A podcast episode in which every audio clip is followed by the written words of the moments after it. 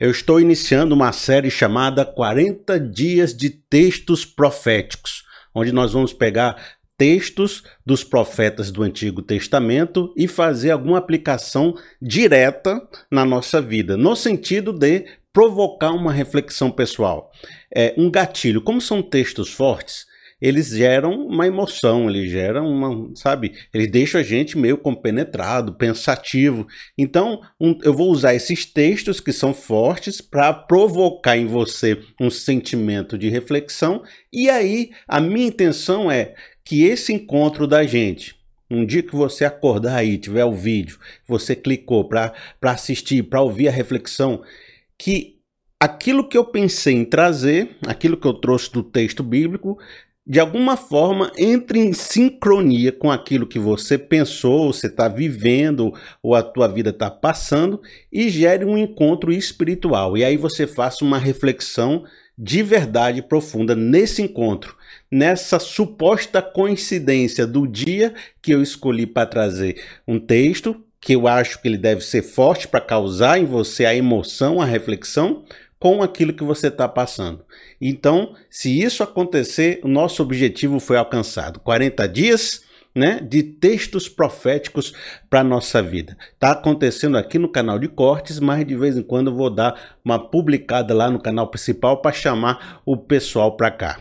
Hoje, no primeiro dia, nosso tema é: naquela época tínhamos fartura de comida, éramos prósperos e nada sofríamos. O texto que eu escolhi vem de Jeremias capítulo 44, no verso 16. Nós não daremos atenção à mensagem que você nos apresenta em nome do Senhor.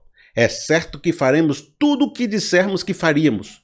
Queimaremos incenso à Rainha dos Céus e derramaremos ofertas de bebidas para ela, tal como fazíamos, nós e nossos antepassados, nossos reis e nossos líderes nas cidades de Judá e nas ruas de Jerusalém. Naquela época tínhamos fartura de comida, éramos prósperos e nada sofríamos. Mas, desde que paramos de queimar incenso à Rainha dos Céus e de derramar ofertas de bebida a ela, nada temos tido e temos perecido pela espada e pela fome. Felipe, você parece que está jogando no time do contra escolheu logo um texto que as pessoas estão louvando a Rainha dos Céus, dizendo que ela fazia tudo de bom, que naquela época a vida era melhor e que o Deus de Israel só trouxe espada, fome, destruição. Claro que vocês sabem que esse texto está no meio de um diálogo entre Jeremias e o, povo, bem no final do livro dele, onde o povo já estava até vivendo no Egito. O restante do povo que ficou em Jerusalém acabou fugindo para o Egito. Então, esse texto está querendo fazer uma contraposição de argumento. É verdade, mas aqui, nesse argumento do povo, tá dois gatilhos para a gente que a gente precisa fazer uma reflexão e a minha proposta para você hoje. O primeiro é o perigo da gente romantizar o passado porque essas pessoas elas estavam dizendo o passado era melhor, o passado a gente vivia bem, no passado né, o governo fazia coisas por nós que hoje não faz, a, a vida das crianças eram melhores, a moral e os bons costumes eram bacanas, a gente vivia bem, havia fartura de alimentos na mesa, meu pai tinha muito salário, o trabalho era bom, chegava em casa bem cedinho, havia felicidade na família, né? há uma, uma espécie de tra transformar o passado num, num tipo de paraíso, num tipo de terra encantada, onde tudo de bom acontecia sem perceber de que se fosse tão bom, por que, que mudou, né? Se era tão bom, por que, que as coisas não continuaram daquele jeito? Ou seja, aquele passado nos levou para esse hoje. Se ele era tão bom, como a consequência dele me trouxe para esse agora? É como aquela história, muitas vezes. Você já viu essa história muitas vezes. Você, se você viveu a vida, se você conheceu gente, essa história está muito claro na sua cabeça. Tem uma pessoa que tinha um relacionamento Pode ser homem, pode ser mulher, uma pessoa, um indivíduo tinha um relacionamento. Era um relacionamento tóxico, agressivo, viviam brigando, viviam menosprezando o outro, a pessoa se sentia uma inútil, se sentia mal amada, se sentiu, sabe, desprezado, se sentiu traído, se sentiu de todo jeito diminuído. A vida era um inferno, a vida era complicada. Essa pessoa um dia acabou o relacionamento A família ficou feliz, os pais ficaram felizes, né? os amigos ficaram felizes, a igreja ficou feliz, todo mundo que conhecia essa moça ou esse rapaz disse: Você está melhor agora.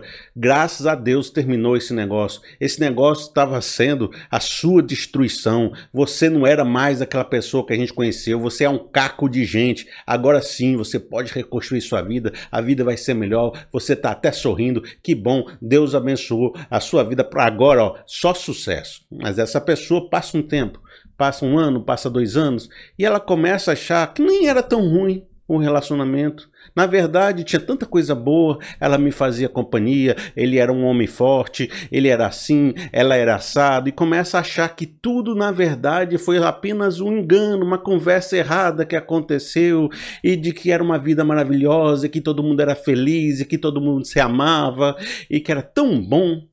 Aí essa pessoa em vez de fazer reflexões profundas de onde errou, qual é o tipo de pessoa que ela não pode mais se relacionar, como ela deve escolher uma pessoa diferente, como ela deve mudar coisas em si, em vez de ela fazer essa reflexão profunda para tomar novas decisões que levem a ela a um relacionamento melhor, ou ela volta para o relacionamento passado para viver a mesma coisa que estava vivendo, porque sentiu saudade do ex, sentiu saudade da ex, ou arranja alguém do mesmo jeito, da mesma personalidade, tem, ou, ou ela causa no relacionamento os mesmos dramas, os mesmos traumas, porque ela continua causando ações que nunca consertou, que causam feridas, que causam destruições. Aí é, todo mundo fala: Meu Deus, mas ela tinha se libertado, mas ele tinha conseguido superar, mas eh, ele tinha se levantado, mas ela tinha, sabe? E, e tá de volta nessa lama, tá de volta nesse lugar porque romantiza o passado, esquece o que aconteceu, não faz as devidas correções, não faz um, um autoexame profundo e continua num ciclo de escravidão, num ciclo de destruição que nunca se liberta, repetindo os mesmos erros e vivendo as mesmas destruições.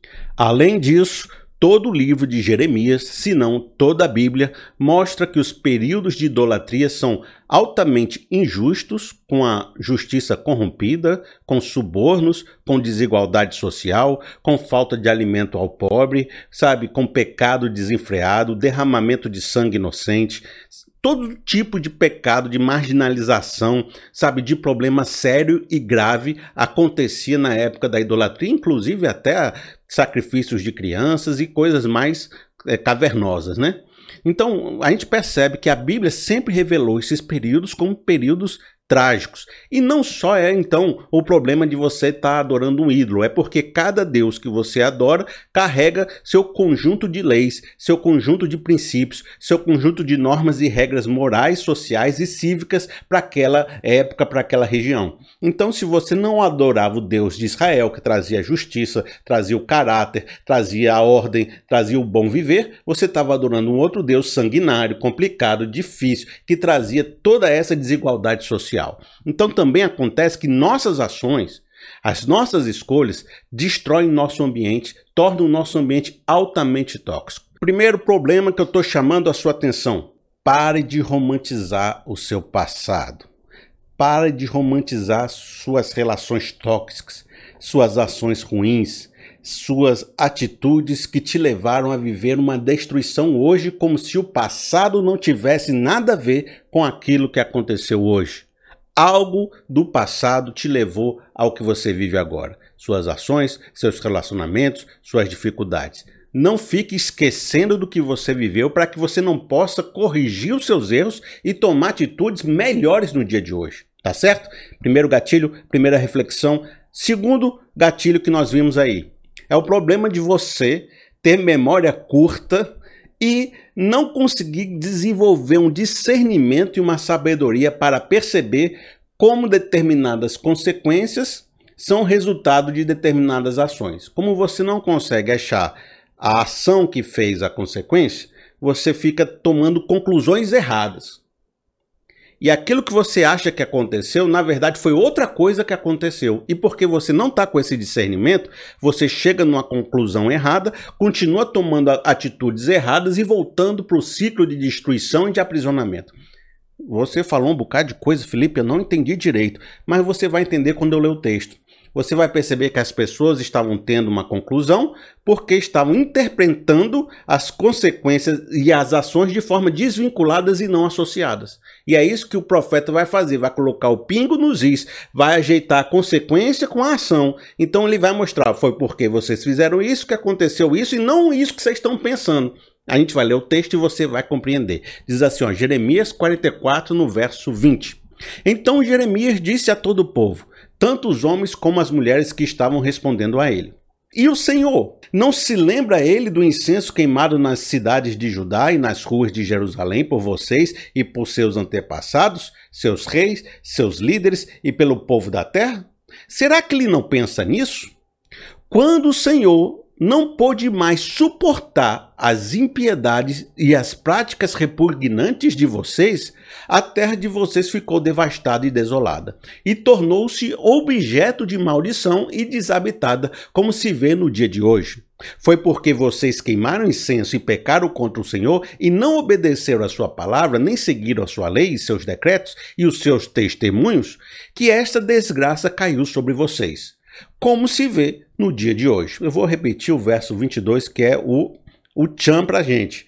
Quando o Senhor não pôde mais suportar as impiedades, as práticas repugnantes de vocês, a terra de vocês ficou desolada, devastada e tornou-se objeto de maldição e desabitada como se vê no dia de hoje. As pessoas estavam confundindo um período de paz, de prosperidade, onde tudo estava caminhando bem, como resultado direto da sua idolatria, do seu queimar incensos, dos seus bolos à rainha dos céus. Por quê? Porque elas fizeram bolo e tinham prosperidade. Elas queimaram incenso e estava tendo período de paz. O que o profeta está dizendo é o seguinte: vocês estão equivocados no seu discernimento espiritual porque não estão compreendendo uma verdade revelada, que é o seguinte: se quando eu planto uma árvore, para mim ter os frutos positivos dessa árvore, demora três ou quatro anos, porque na estação apropriada ela vai dar os seus frutos. Então, quando eu planto uma semente de bem, demora um certo tempo para mim ter um fruto do bem. Assim também, quando eu faço algo ruim, quando eu planto uma semente complicada, quando eu semeio vento, há um tempo para esse mal causar destruição. E esse tempo onde você faz uma ação errada e você sofre um juízo, você sofre uma consequência das suas ações, você vê sua vida destruída, esse tempo entre o que eu faço de errado até a hora em que você sofre as consequências é um tempo que muitas vezes se estende e é longo. E na Bíblia, esse tempo de espera, esse tempo longo, é considerado o tempo da paciência de Deus, o tempo da misericórdia de Deus. Então, Jeremias está dizendo: enquanto vocês acham que estavam queimando incensos e fazendo bolos aos ídolos e estava ganhando prosperidade por causa disso, no fundo, o que estava acontecendo era Deus estava exercendo a paciência com vocês e não trazendo juízo enquanto vocês cometiam pecado. Era o tempo em que vocês deveriam ter se arrependido. Hoje, todas as instituições que vocês estão vendo eram porque vocês faziam isso que vocês consideravam certo. Era porque vocês estavam fazendo isso que veio essa destruição. Mas não veio imediatamente na hora, porque Deus estava estendendo a sua misericórdia e estava sendo paciente. Eu vou ilustrar isso com um outro exemplo, porque quando eu faço um exemplo você fica esperto e a gente fica legal. Você tem uma família. Na hora que você comete um erro com essa família, no dia seguinte a família acaba, todo mundo se separa, ninguém vê mais ninguém, os filhos não falam mais com os pais. O primeiro erro, o que, que acontece?